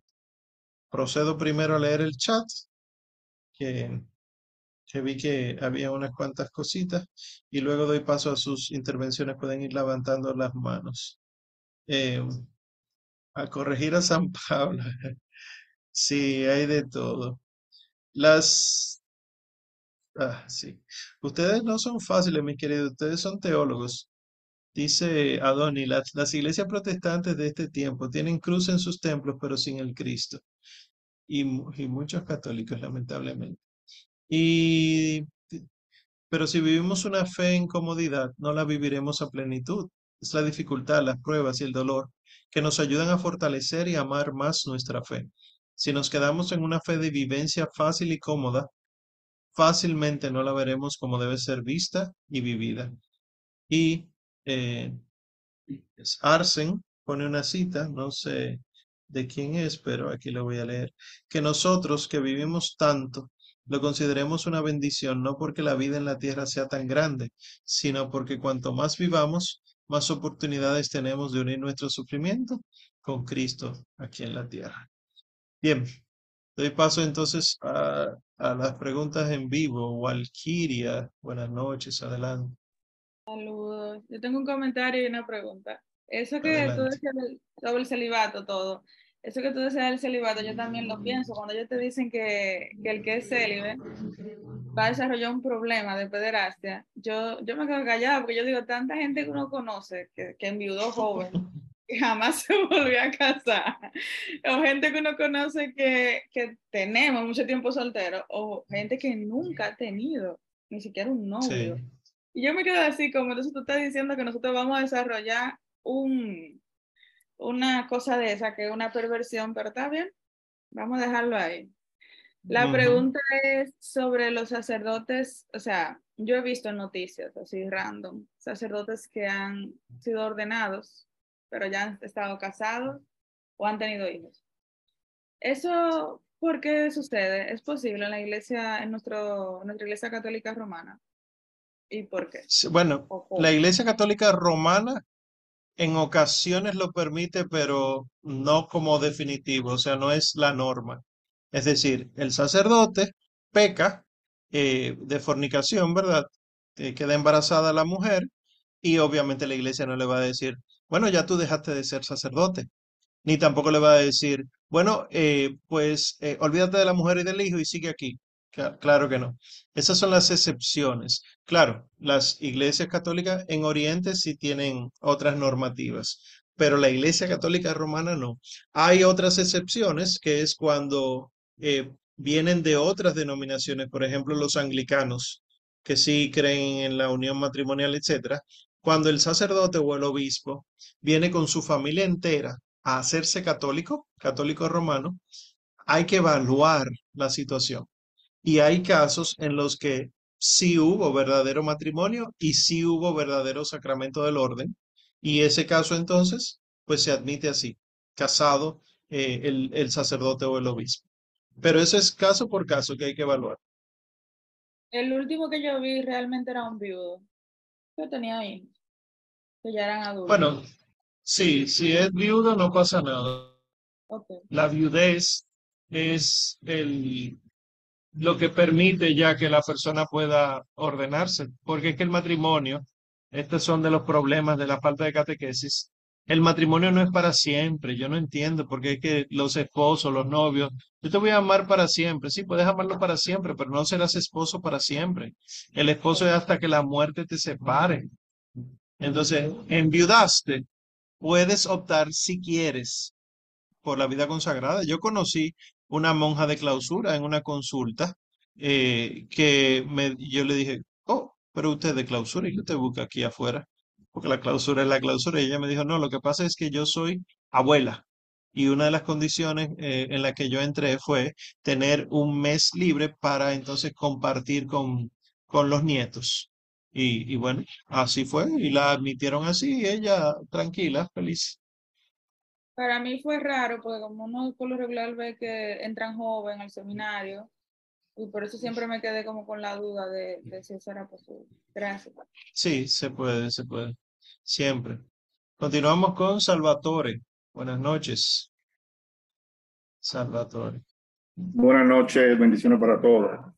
Amén. Omar, eh, por el celibado, me está todo claro, eh, si las motivaciones, eh, supuestamente que va para sacerdotes ya al inicio, eh, tiene que tener la convicción, porque si no tiene la convicción del celibado, no, no, no, no iniciaría el camino, ¿no?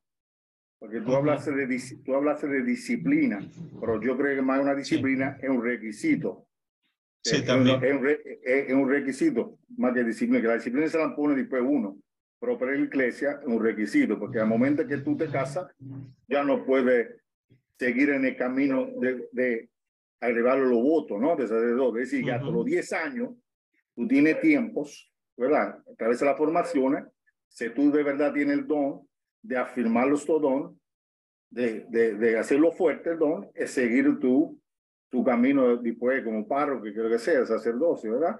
O en el camino de esos 10 años, puede llegar a un punto que tú te das cuenta que tú no tienes su don, pero sí puedes ser un buen laico, un buen predicador, seguir en la vida cristiana, pero de otro, de, del otro lado, ¿no? Porque estamos claros, para ser sacerdote, definitivamente hay que tener su don. No es para todo el mundo, ¿no? Independientemente que uno puede entender todos, pero no todo tiene esto don. Ahora, ¿qué pasa? La pregunta es, ¿qué pasa después que he cogido los votos? Me convertí en sacerdote. Hasta duré años como paro, pero de repente me enamoré. Y me casé. Ahora, la pregunta es, ¿estos sacerdotes tenía el don del inicio o nunca lo tuve o lo perdió? Esa es la pregunta, Omar. Muy interesante, muy interesante pregunta. Ya para juzgar ahí habría que juzgar cada caso. ¿Por qué? Porque hay casos de seminaristas que no tienen la vocación, pero que sencillamente se despiertan temprano, rezan, hacen lo que les piden los superiores y bueno, y sencillamente van cumpliendo con, con las normas y los requisitos y listo. Ese no tuvo la vocación. Pero hay casos de descuido. Cualquiera de nosotros se descuida y peca. Yo puedo pecar eh, contra cualquiera de los mandamientos. Imagínense entonces que sea un sacerdote que sí tenía el llamado, pero se descuidó del llamado. Y entonces tiene relaciones sexuales, fornica, y pues termina entonces embarazando a la muchacha y bueno, lo que sea. Entonces, cada caso es cada caso. Lo que sí hay que considerar que porque tenga ahora un hijo, no quiere decir que queda inválido el sacramento del orden. Jamás en la vida. Hay que evaluar. Y por eso en muchas ocasiones, en lugar de eh, decirle, no, ya usted no es sacerdote, porque es imposible, es sacerdote para siempre, eso sí, hay muchas ocasiones que lo que se hace es quitarle el ministerio. ¿Qué es el ministerio? El ejercicio del sacerdocio. Él sigue siendo sacerdote, pero tiene prohibido celebrar misas, eh, confesiones, etcétera, por el escándalo que puede generar, excepto en un peligro de muerte. Si él se encuentra con alguien que está en peligro de muerte, él puede escuchar la confesión y darle la, la absolución válidamente. Eso está incluso en el derecho canónico. Pero esas son excepciones. No vayan a creer que esas son normas definitivas. Muy bien, muchas gracias, Salvatore. Dalvin, adelante, buenas noches. Buenas noches, bendiciones. Eh, una pregunta. Ahorita dijiste algo que, sea, es obvio, pero no lo tenía así claro, que el, el celibato es una disciplina y no un dogma de fe. Eh, pero ¿qué, ¿qué pasa, por ejemplo? ¿Es lícito para la iglesia a un sacerdote que por X o Y razón ya no puede ejercer el ministerio del sacerdocio? Eh, puede casar, casar a ese sacerdote después por la iglesia. Lo digo porque conozco un caso puntual, que por prudencia no voy a decir, no voy a decir nombre ni, ni el caso, pero que puede la iglesia permitirle el, el, sacramento del matrimonio por la misma iglesia a, a, un ex sacerdote. Bueno, no ex, porque es sacerdote por siempre, pero eh, puede permitírselo. E insisto, cada caso es cada caso porque puede ser que ese sacerdote hubiera sido reducido a estado laical o que se demostró que nunca fue sacerdote, ¿verdad? Porque hay de todo. Eh, eh, por ejemplo, para que alguien sea sacerdote, tiene que ser un obispo válido, que haga el rito válido y aprobado por la iglesia y que el candidato cumpla con los requisitos. Si el candidato, por ejemplo, no estaba bautizado, le imponen la mano y no queda ordenado porque uno de los requisitos es ser un bautizado confirmado, candidato al que se le impone las manos. Entonces, cada caso es cada caso. Habrá que ver qué caso específico es que tiene él y asumo que, eh, como fue con aprobación de un obispo que se hizo eso, habrá sido correcto. Asumo, ¿verdad? Pero eh, estas situaciones de sacerdote que se casa o, o, lo que sea son bien complejas preferimos que no sucedan, ¿verdad? Que seamos coherentes, cada uno en su estado de vida al cual fue llamado, pero son bien complejas y lamentablemente generan mucho escándalo. Por eso es mejor orar mucho. Eh, no abracen a sus sacerdotes, mis queridos, no los abracen, a menos que sean amigos ya desde hace muchísimo, de la infancia o algo, pero no los abracen. Eh, eh, ayúdenle a vivir el amor agape, el amor entrega, oren por ellos, acompáñenlo, denle seguimiento, no lo dejen solo. Hay de todo, o sea, tenemos que orar por ellos, pero también cuidarlos, ser amigos, pero amigos santos de nuestros sacerdotes, para que entonces puedan ellos guiar mejor a la Grey. Gracias. muchas gracias, Omar.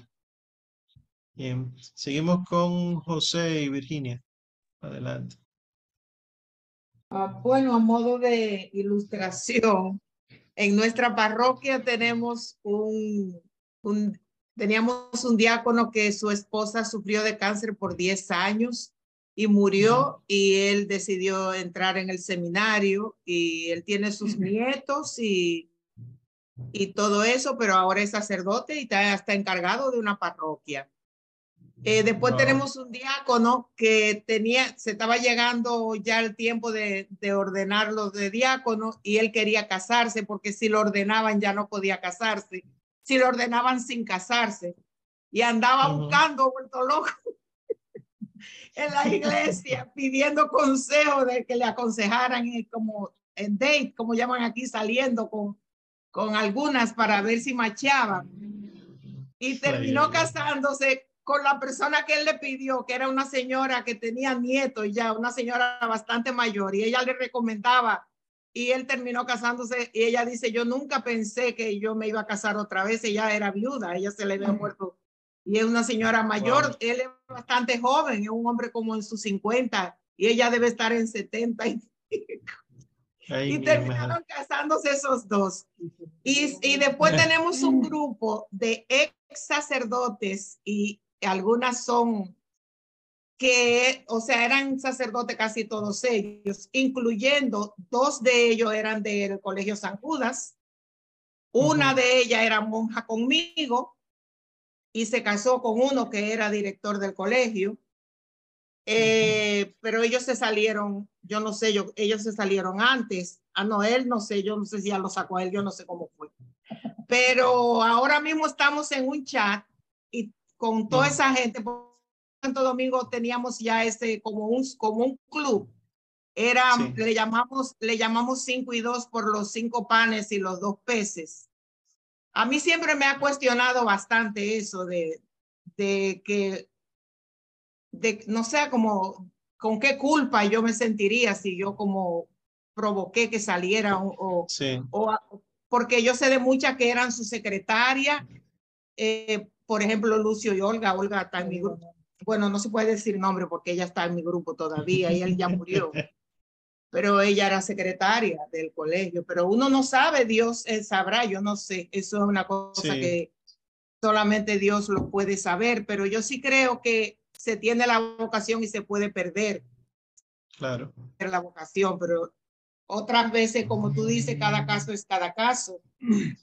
Eh, en el fondo Dios será el único que, que ¿verdad? Que, sí, claro, claro. Situación de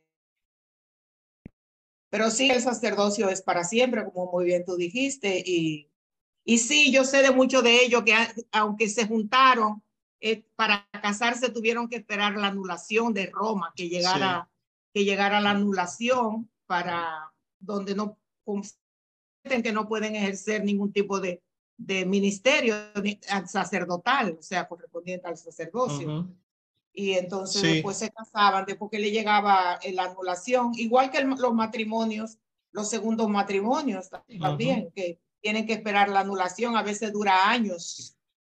Sí, es, mucha casuística.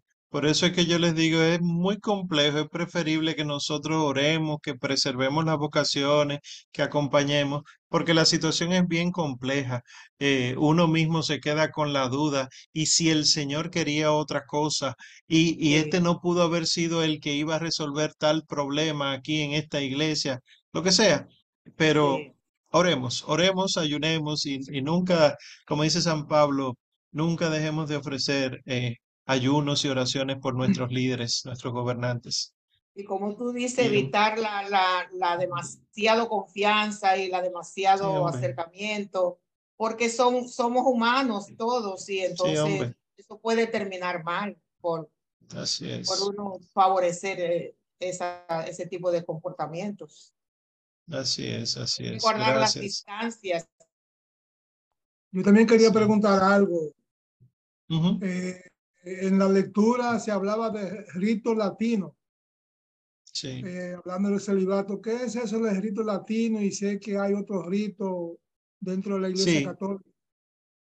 El rito latino es el, el, mismo rito romano, es lo mismo. Si ustedes se fijan, el misal que usamos dice misal romano, porque la iglesia tiene 21 ritos diferentes. El más conocido, el más extenso, el que le debemos a San Pedro y San Pablo, es el romano, el que tuvo la sede en Roma y se esparció por todo el mundo.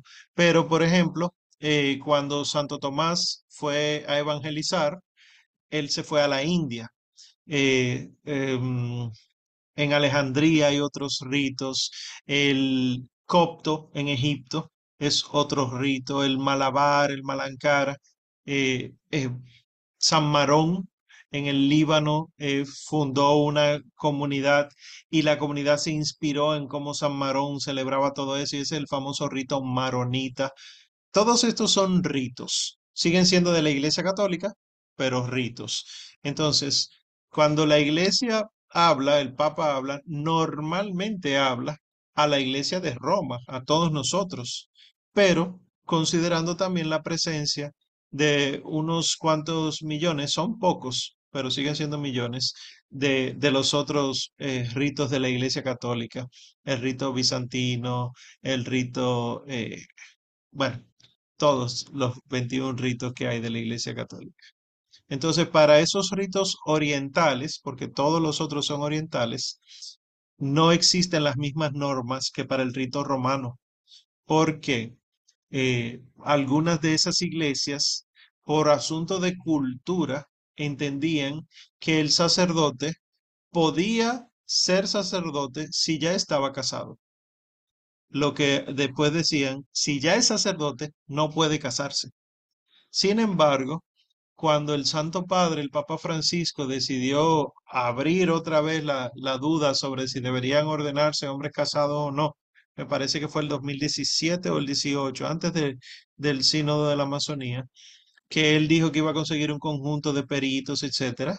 Hubo uno de, de los patriarcas de esos ritos, yo no recuerdo de cuál, que dijo, si la iglesia de Roma considera ordenar hombres casados, tendrá serios problemas. Nosotros decidimos hacerlo hace 100 años y estamos pasando dificultades. ¿Por qué?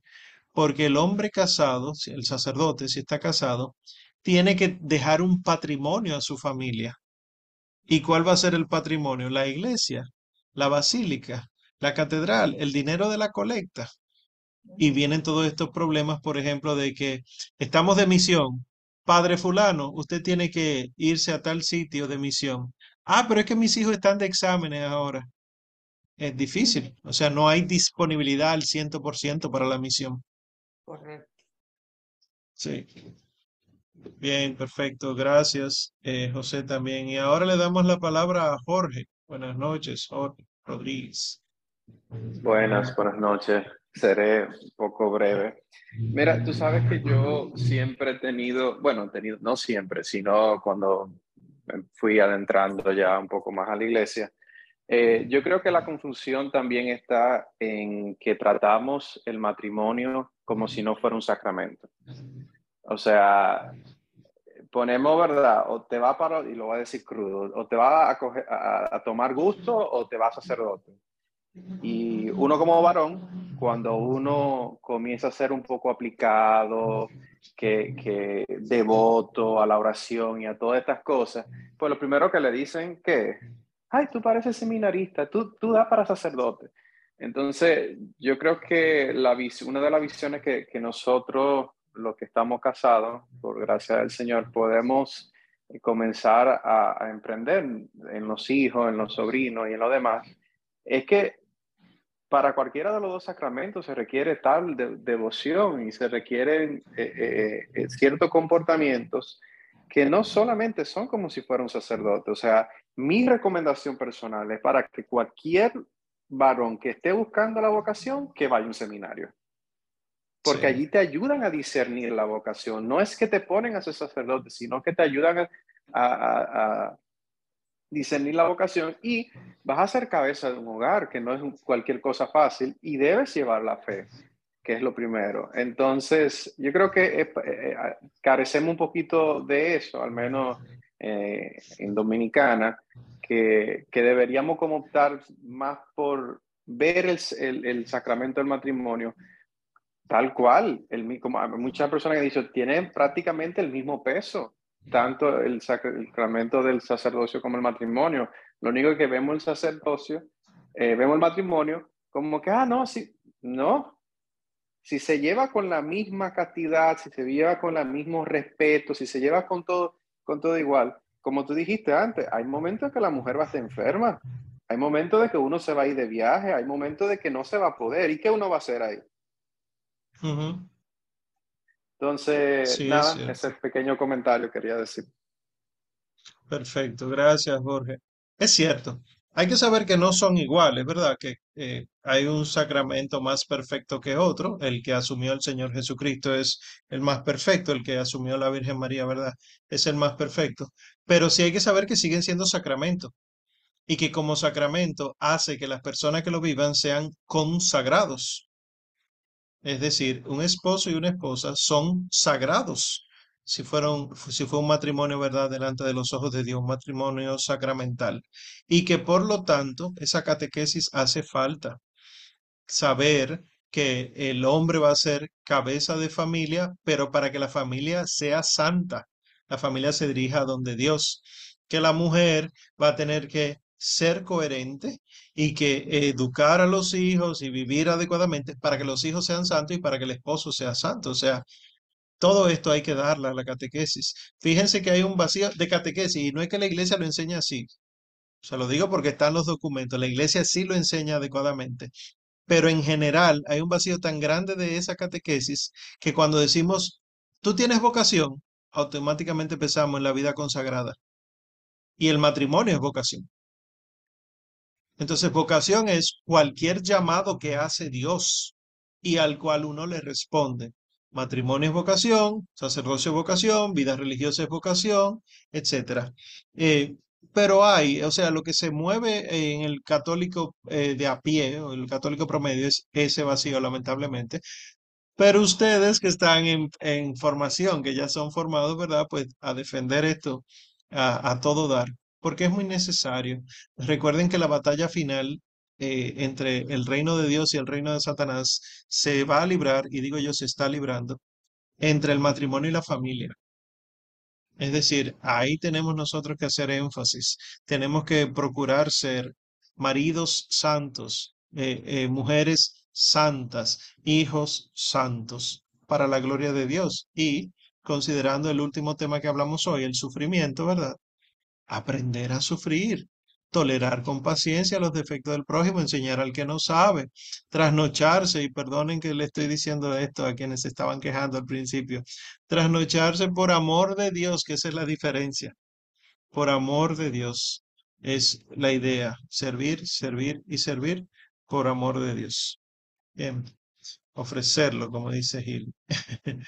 bueno, mis queridos, hasta aquí la clase de esta noche, bendito sea el Señor si Dios quiere, la semana que viene entonces hablaríamos de las reliquias, porque los católicos tienen reliquias, usan reliquias, las imágenes, porque los católicos andamos con estas cosas aquí, y el diezmo, damos el diezmo, no damos el diezmo, etcétera. Y la asignación de lectura es, ¿es la Iglesia Católica idólatra? Entonces así podremos nosotros avanzar un poquitico más. Bien, recuerden que hay un aula abierta que se acerca va a ser en julio, pero como quiera, como a veces el tiempo pasa tan rápido, para que se vayan preparando, ¿verdad? Y si tienen alguna sugerencia, pues la pueden decir y para que inviten a todo el que quiera. Bien, eh, recuerden realizar sus pagos, recuerden si alguno quiere pertenecer al chat de la escuela, pues solamente escriben a María Emilia, yo les puse, ah bueno, ya María Emilia lo escribió su número ahí por el chat, escriban a ese número y se les agrega, se les agrega el chat, que ahí se puede dar cualquier tipo de información muy conveniente. También estén pendientes de sus correos por si acaso se manda alguna otra información.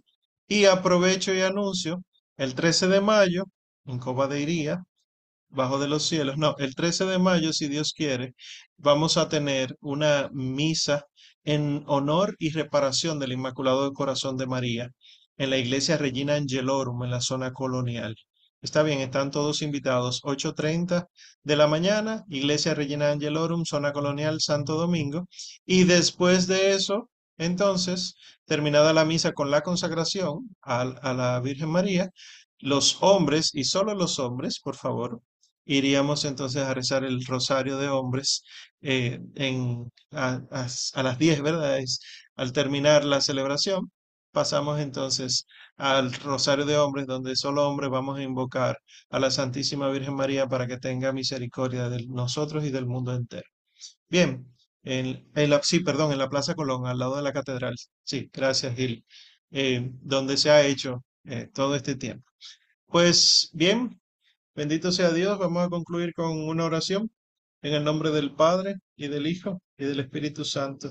Amén. Señor, te pedimos por nuestros sacerdotes, por esos hombres consagrados, por esos que llamaste y por aquellos que creyeron escuchar tu llamado y también por aquellos que no quisieron. Ten misericordia de ellos, Señor, que son nuestros líderes, nuestros gobernantes. Nosotros te, te pedimos con mucha fe que tengas piedad de ellos y que les llenes de gracia, que puedan ellos dar lo que no tienen, pero sí lo que te piden. Dales, Señor, eso que te piden para que nosotros podamos obtener a través de ello lo que tú necesitas, lo que nosotros necesitamos para hacer cada día más de ti. Que puedan celebrar dignamente la sagrada liturgia para nuestra salvación y nuestra conversión. Que puedan vivir piadosamente los misterios de la fe. Que puedan ser hombres de misericordia y de piedad que puedan vivir adecuadamente el celibato y ser verdaderos padres espirituales.